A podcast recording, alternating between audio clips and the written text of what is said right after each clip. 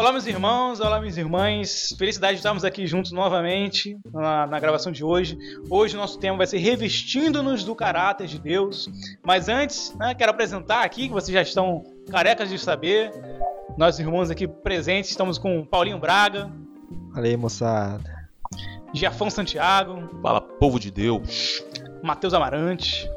Não consegui pensar em nada criativo. Vai mesmo da semana passada. Fala aí, povo piedoso. E legal, nesse, no, no título, né, no tema que a gente vai discutir hoje, o autor ele fala, ele separa em dois traços né, da piedade, e ele fala da centralidade de Deus, em que ele chama de devoção, e a semelhança de Deus, que ele chama do caráter cristão. E ele vai especificar os traços do caráter cristão nos próximos capítulos. Mas já agora, ele inicia falando sobre os seis princípios básicos. E a gente vai conversar por volta desses princípios. O primeiro que ele coloca é o motivo certo. O segundo que ele coloca é a fonte de poder. O terceiro que ele coloca é responsabilidade e dependência. O quarto, despojar e revestir. O quinto, crescimento equilibrado. E o sexto, crescimento progressivo. Mas para a gente né, iniciar esse nosso bate-papo, no motivo certo, ele coloca como princípio do caráter piedoso, como a devoção a Deus é o único motivo aceitável para ações agradáveis a ele. Então, onde é que entra, gente? A importância, onde é que entra o papel do motivo da nossa devoção a Deus? O motivo da nossa devoção a Deus podemos dizer assim, lacrou com uma argumentação maravilhosa, que é a glória de Deus. Ele vai dizer assim: qualquer que seja a nossa motivação, se estiver centrada em Deus, resultará da nossa devoção a Ele ele é aceitável. Então, a nossa motivação tem que ser a glória de Deus, tem que ser que o nome do Senhor possa ser glorificado, porque muitos né, querem ter um caráter semelhante ao de Deus, né, ou que as Sagradas Escrituras nos chamam a, a viver, com a motivação errada. Ele tem outras pretensões, ele tem outros objetivos que não tem nada a ver com a glória de Deus. Às vezes com a sua própria glória pessoal, às vezes é ganhar uma notoriedade diante das pessoas. Nossa, como ele é espiritual. Nossa, olha como Deus usa ele, sabe? Olha as coisas que ele faz. Então a gente toma muito cuidado com a, a, a nossa vida né, de, de, de, devoção a Deus, que vai nos gerar ter um, um, um caráter bíblico, um caráter que glorifica a Deus. Nós temos que tomar muito cuidado com a nossa motivação, porque nós sabemos muito bem que o nosso coração é enganoso. Então você pode viver uma vida espiritual fantasiosa se você não tomar cuidado. E eu acho que, enquanto vocês estavam falando aí, eu não consegui pensar em outra coisa senão nos fariseus, que é em quem Jesus mais bate, né, durante é, as passagens do Novo Testamento, né? Então, cuidado para que nós não, ten não tenhamos a motivação errada e com isso estejamos totalmente fora do propósito para qual nós fomos chamados, né? É, esses dias até eu tava pregando sobre o jovem rico, né, daquela passagem lá. E a gente percebe que ele, de fato, era alguém que fazia as coisas certas pela motivação errada. Ele obedecia os mandamentos e a gente percebe que Jesus ali, ele não aponta nenhum tipo de hipocrisia quando o jovem rico diz que ele obedecia, guardava os mandamentos, mas a gente percebe que ele guardava esses mandamentos pelas motivações erradas. Ou seja, até mesmo você pode fazer coisas boas pelas motivações erradas. Eu acho que o Jerry Bridges, ele exemplifica bem quando ele fala do caso de José, que a motivação de José em não é, ali adulterar com a esposa de Potifar não era porque era simplesmente o fato errado em si, mas porque ele ou porque ele ia errar contra Potifar, ou porque era algo que Deus desaprovava, eh, que é algo que Deus desaprova, mas o, a motivação de José era o próprio Deus. Ele, a intenção dele não é dizer quando ele fala, eu não vou, não cometeria esse pecado contra Deus. Não era Como poderia Potifar. eu então cometer algo tão perverso e pecar contra Deus? E pecar contra Fala. Deus, exatamente. Isso é, é, é interessante que depois o Joy Bridges vai falar até de uma situação pessoal que ele vai dizer em que ele não tomou uma decisão errada por temor a Deus, por medo do castigo de Deus. Falou, e aí ele falou assim: Cara, eu tô errado em pensar dessa forma eu devo agir da maneira certa, não com medo da punição. Ele diz assim: eu devo agir da maneira certa porque Deus é digno de receber a minha obediência. Isso é, é, fundamental. Esse, essa chave a gente precisa virar. A gente tem que obedecer a Deus não por medo de Deus, não por medo de receber a punição, não por medo de que Deus vai jogar um raio na sua cabeça, como a gente aprende, não faz isso não, criança, senão Deus castiga. Mas a gente precisa aprender a obedecer a Deus, porque Deus é digno de que você viva uma vida temente a Ele, uma vida obediente a Ele. Deus merece isso isso, ele é digno de receber essa vida obediente que você deve a ele. Então, a partir do momento que tiver essa compreensão que o Mateus acabou de nos ensinar, todas as propostas que foram feitas a você, você vai sempre pensar: é para a glória de Deus ou não é? Então, uma propina que possa te oferecer no seu trabalho. Ah, eu não, não, eu não vou pegar propina porque senão eu posso ser preso. Não, não, não, não, não. E esse é um pensamento individualista. Esse é um pensamento de fato para a glorificação do seu eu. Um discípulo de Jesus vai pensar: eu não vou pegar essa propina porque o nome de Deus não vai ser glorificado. O, te, o meu testemunho irá ser uma pedra de tropeço para a vida de outros que estão seguindo a Jesus. Então é, a, a nossa mentalidade muda totalmente quando nós compreendemos o que as Sagradas Escrituras e o que um caráter de um homem que é discípulo de Jesus precisa ter.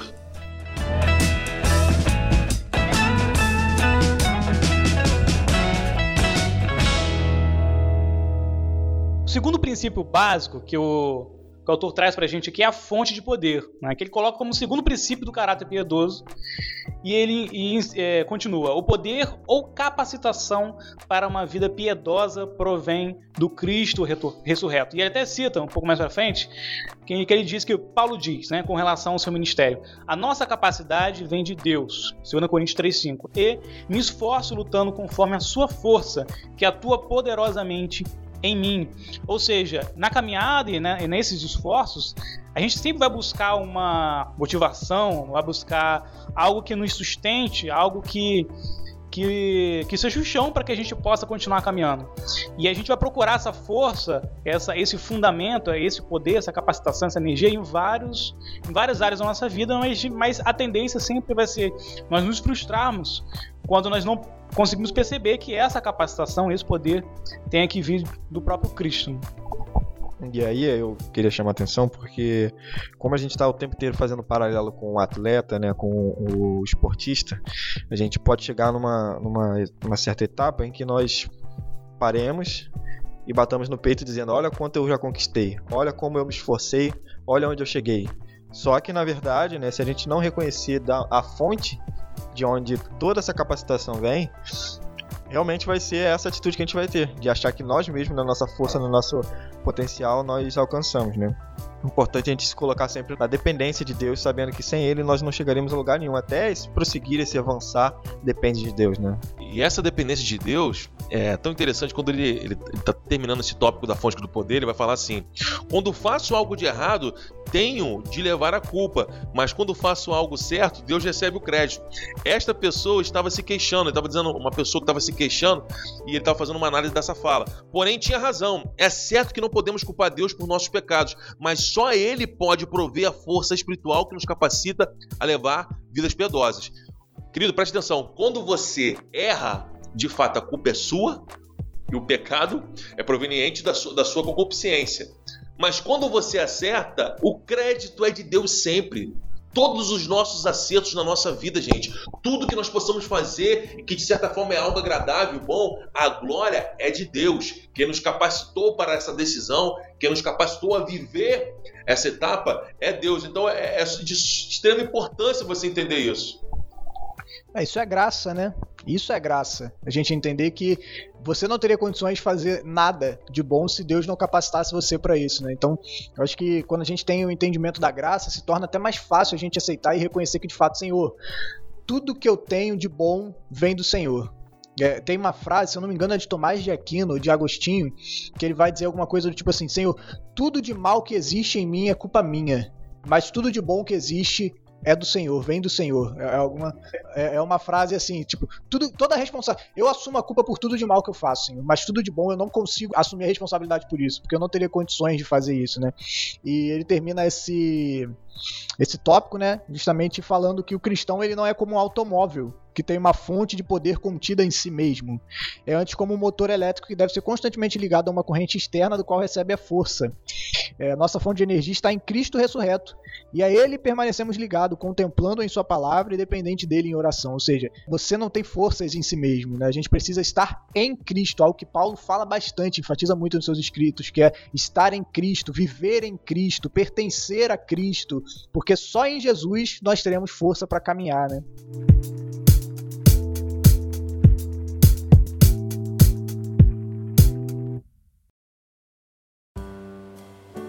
O terceiro princípio básico que o autor traz pra gente é responsabilidade e dependência. Né? Vocês vão percebendo que, que eh, esses princípios estão ligados uns aos outros. Aí ele coloca assim: embora a energia para o caráter piedoso venha de Cristo, cabe-nos a responsabilidade de desenvolver e exibir esse caráter. Né? Ele também continua um pouco à frente dizendo: temos de aprender que a Bíblia ensina a responsabilidade total, bem como a dependência total em todos os aspectos da vida cristã.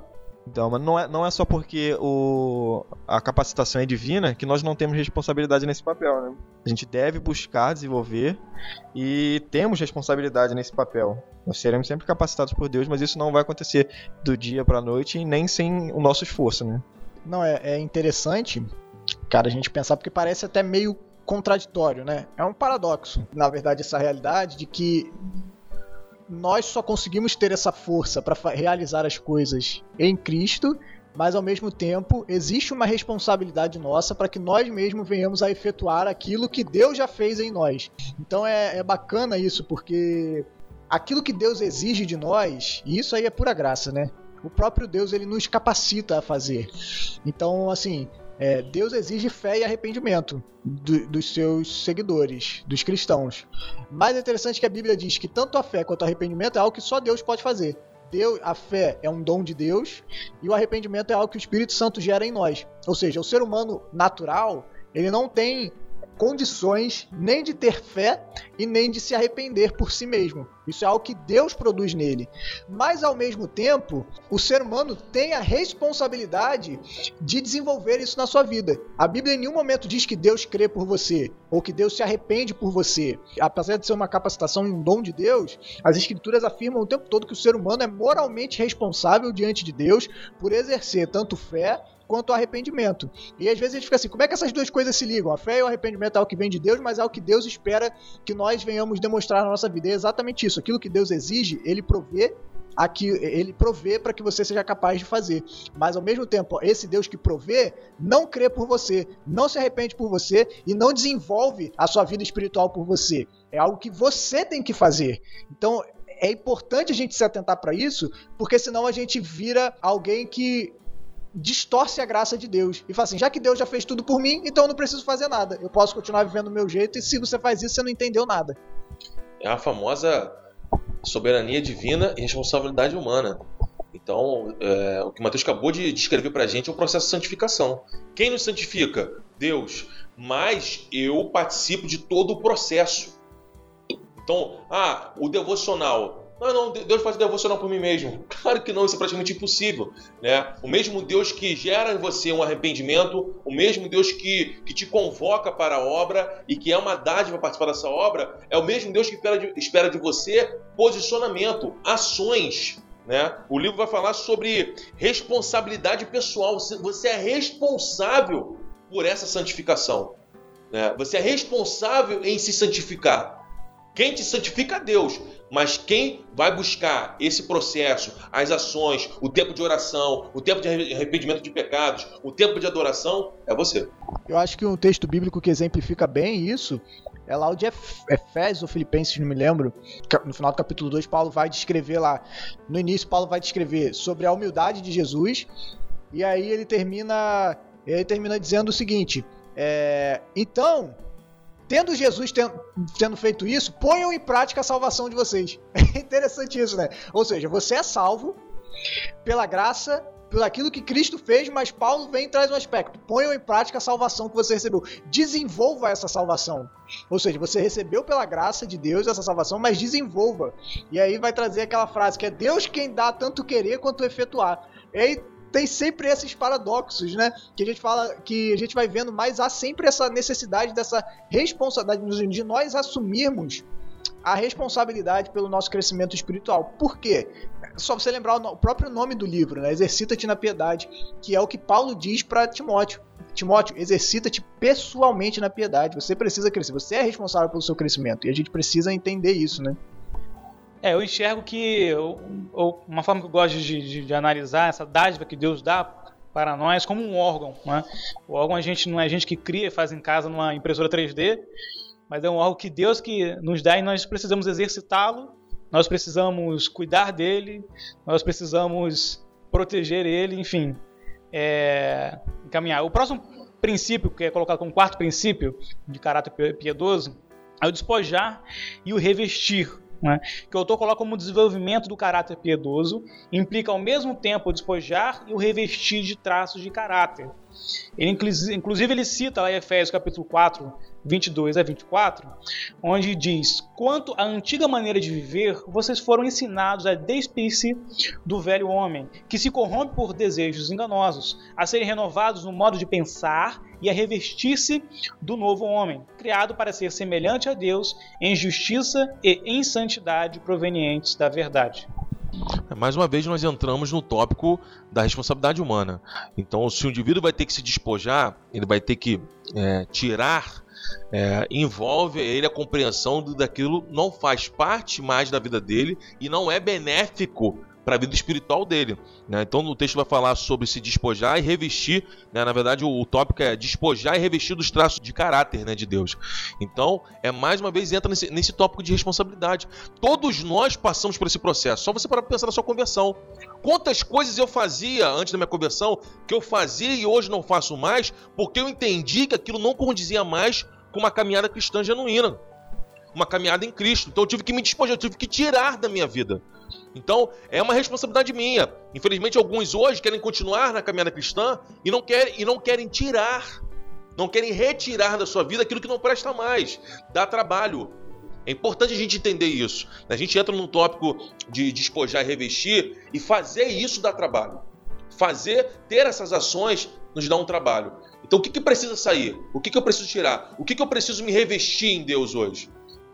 sobre essa passagem, eu me lembro muito de uma pregação que eu assisti há muito tempo atrás do reverendo Augusto Nicodemos, onde ele estava expondo a carta aos Efésios, e aí quando chegou nessa passagem, ele diz que esse processo é semelhante a alguém que trabalha fora o dia todo, e aí chega em casa com a roupa suja, e aí então ele tira essa roupa velha e suada, entra num banho, toma um banho, renova ali o seu entendimento, renova o seu banho, aquele banho que você chega depois de trabalho cansado, que te renova até suas forças, então coloca roupas limpas. Né? Então o Agostinho Codemos diz que esse processo que Paulo está escrevendo é semelhante a esse processo de um banho, de alguém que tira roupas velhas, sujas, suadas, é, bota essas roupas fora, renova o seu entendimento por meio da palavra e tendo esse entendimento renovado, ele se veste de novas com novas roupas. Que vestes são essas? As vestes de Cristo, né? As vestes de, dessa nova criação que nós fomos feitos em Cristo Jesus. Sim. E o, e o livro ele traz até uma praticidade pra gente, né? No tópico ele vai dizer: devemos despojar-nos da mentira e revestirmos da veracidade. Devemos despojar-nos do furtar e revestirmos da generosidade. A conversação torpe deve ser abandonada e substituída por palavra útil e de edificação dos outros. A amargura e a cólera e a ira e a difamação devem ser substituídas por benignidade, compaixão e perdão. Então, é, ao mesmo tempo que tem a ação do, do retirar da vida algo que não presta, você deve colocar algo que que de fato vai edificar, que vai te revestir para a honra e glória do nome de Jesus. O despojar, ele não é menos importante que o revestir. A gente não, não resume a nossa caminhada na destruição do pecado, mas também na edificação da nossa alma e todo o, todas as laterais aí da nossa vida.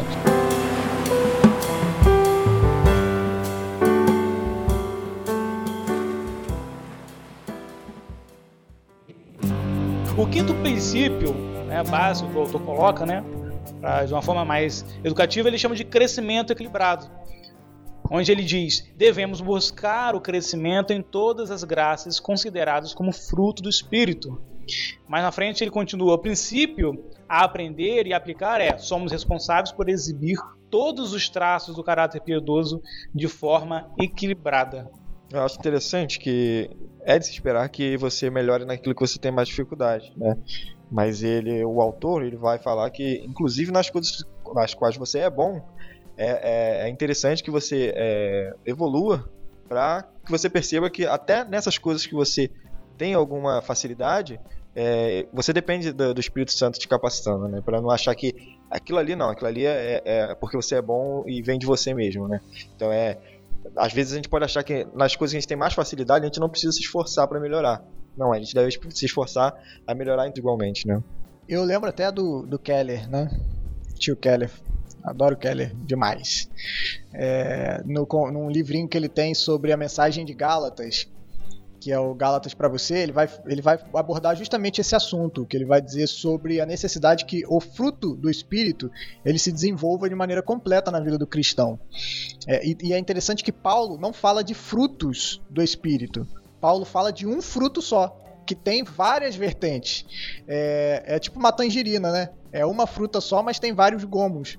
Então, Paulo não fala que a alegria é um fruto, a amabilidade é outro fruto, o domínio próprio é outro fruto. Não, todas essas são aspectos de um mesmo fruto, que é o fruto do Espírito. Por isso que é importante que a gente entenda que devemos crescer em todos eles. E é interessante que o, o Keller ele vai falar sobre a percepção que a gente tem que ter para não confundir traços é, da, das nossas, das características e peculiaridades das pessoas com fruto do Espírito. Porque ele vai dizer, tem pessoas que naturalmente, por alguma questão, por questões de criação, são pessoas mais alegres.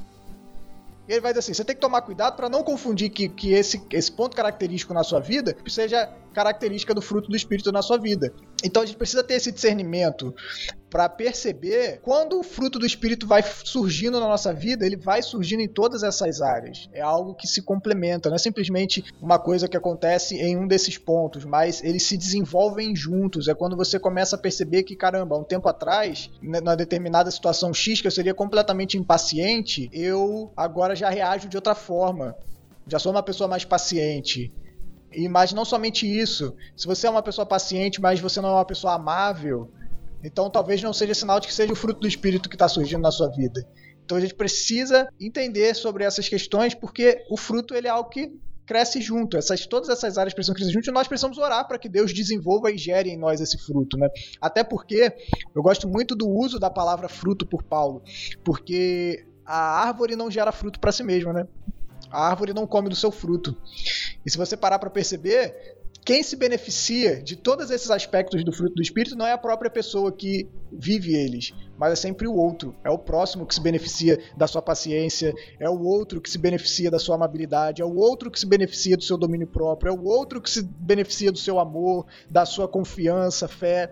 Então é, é muito interessante isso, né? Essa ideia do fruto, assim, só pra, pra gente pensar um pouco sobre isso. A árvore não come do seu próprio fruto. A gente não come do próprio fruto que a gente gera, mas as outras pessoas que estão ao nosso redor, sim não come, demora, é, é necessário investimento né, de, de, de, vários recursos para que aquele fruto se desenvolva e no final ele mesmo não desfruta em si, mas gera a, a oportunidade de outras pessoas desfrutar. Então eu acho que a comparação é bem válida.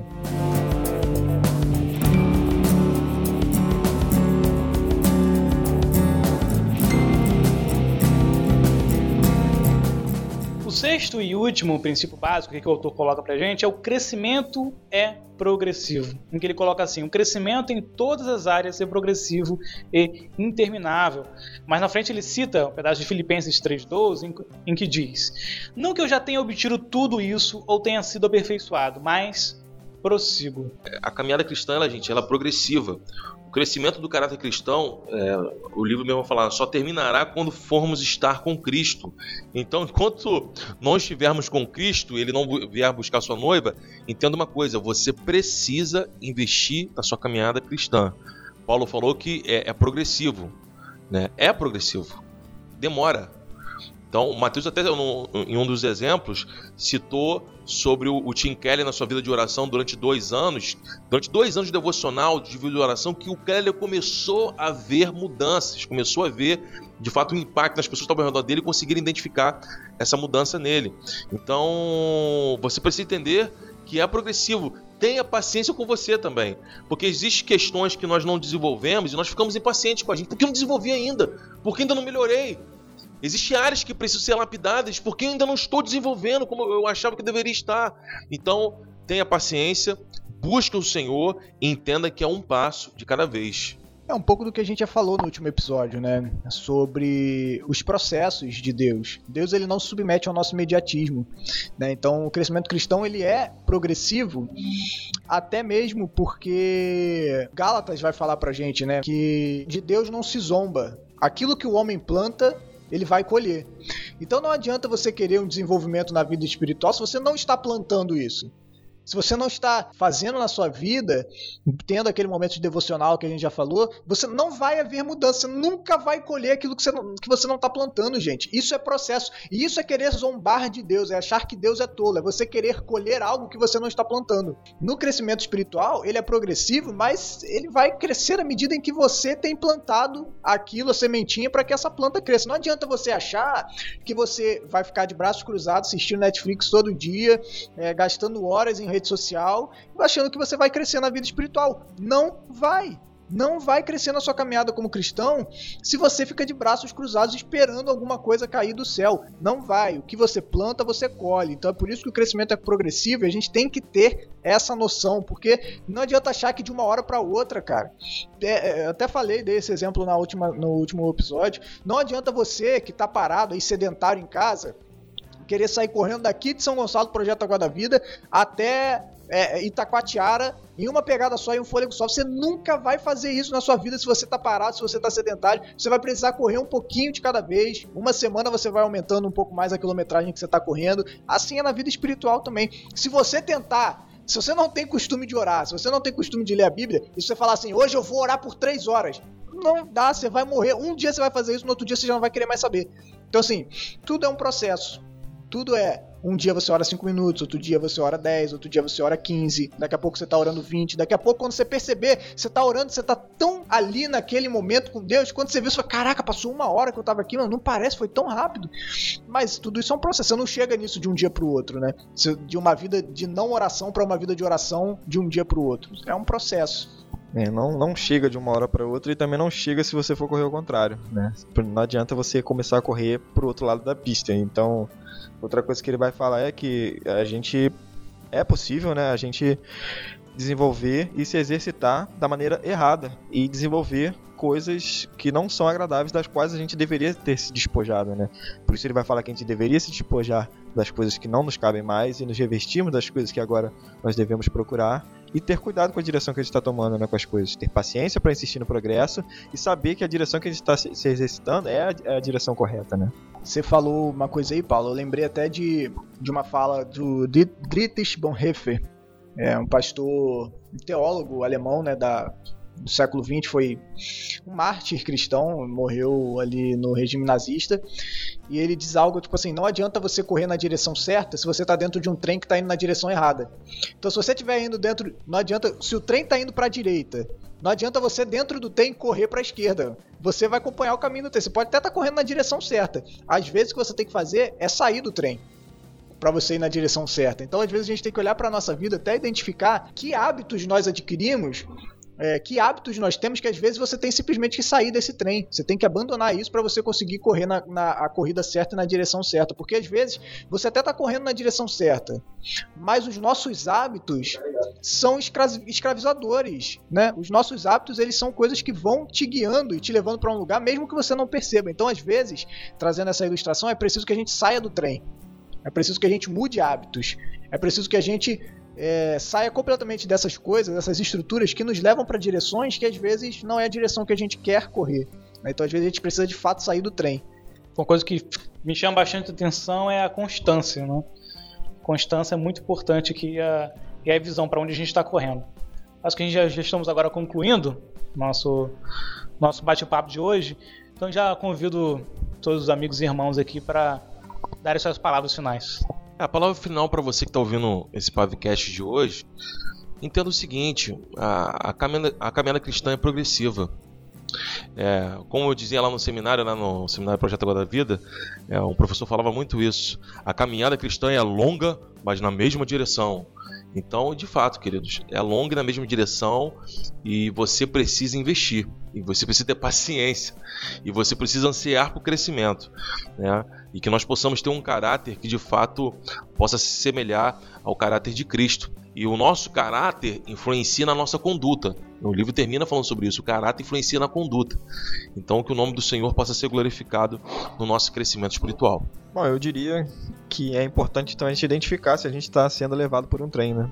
Muitas vezes os nossos esforços vão ser em vão, né? Se a gente não identificar que a gente está sendo arrastado por outros hábitos, né? É uma reflexão que a gente deve fazer sobre as nossas vidas. Não, acho interessante. Na semana que vem a gente vai começar a falar sobre algumas características específicas né, do caráter cristão, mas eu acho que nesse final é importante a gente lembrar que você não vai desenvolver o caráter de um cristão se você não tem uma vida com Deus, né? Então essas duas coisas elas caminham juntas. Se você quer ser mais parecido com Deus, e aí é ser parecido com Deus na medida que é humanamente possível, né? Porque tem gente também que quer ser parecido com Deus, quer ser parecido com Deus no poder de Deus, no governo de Deus. Nós precisamos entender que no Filho nós temos a imagem do Pai. E é em Cristo que a gente aprende a imitar a Deus e a, a imitar, imitando a Jesus, né? imitando na sua humildade, imitando no seu amor sacrificial. Tudo isso que a gente falou aqui ele tem a sua encarnação em Cristo, né? Cristo é o exemplo máximo que a gente tem na nossa vida de alguém que de fato é a imagem de Deus. De alguém que de fato vive de modo agradável a Deus. De alguém que de fato vivia uma vida devota a Deus. Se às vezes você tem dificuldade de ver como tudo isso se aplica na prática, meu irmão, vá para as Escrituras, medite na vida de Jesus, olhe para Jesus, porque ali está aquele que é o suprassumo de tudo isso que a gente falou, é aquele que de fato encarnou todas essas realidades, viveu tudo isso, porque era o próprio Deus encarnado, era a palavra de Deus encarnada em nosso meio. Então, olhe para Jesus, Sempre que você se sentir desanimado, mantenha os seus olhos fixos em Cristo, porque se a gente tirar o olho dele, a gente vai começar a desandar, a gente vai começar a desanimar, mas mantenha-se fixado com os seus olhos na cruz de Jesus. A gente já ir fechando, acho que uma coisa que é crucial para todo atleta, nós nos colocamos aqui como atletas, é o propósito. Então, nós precisamos recuperar e relembrar e meditar sobre qual o propósito de estarmos aqui na Terra, qual o propósito de termos as amizades que temos, qual o propósito da Bíblia, da palavra de Deus ter nos alcançado. Né? E a partir daí, com esse propósito, é, a nossa caminhada né, vai nos apresentar conquistas e dificuldades também, mas conquistas que jamais iríamos imaginar se nós não tivéssemos o propósito, a direção correta. Mas é isso aí, pessoal. Eu espero que vocês possam ter sido tão abençoados quanto eu fui, ouvindo meus amigos, meus irmãos aqui. E até o, o próximo episódio. Tchau, tchau. Tchau. Tchau, tchau. Valeu. Valeu.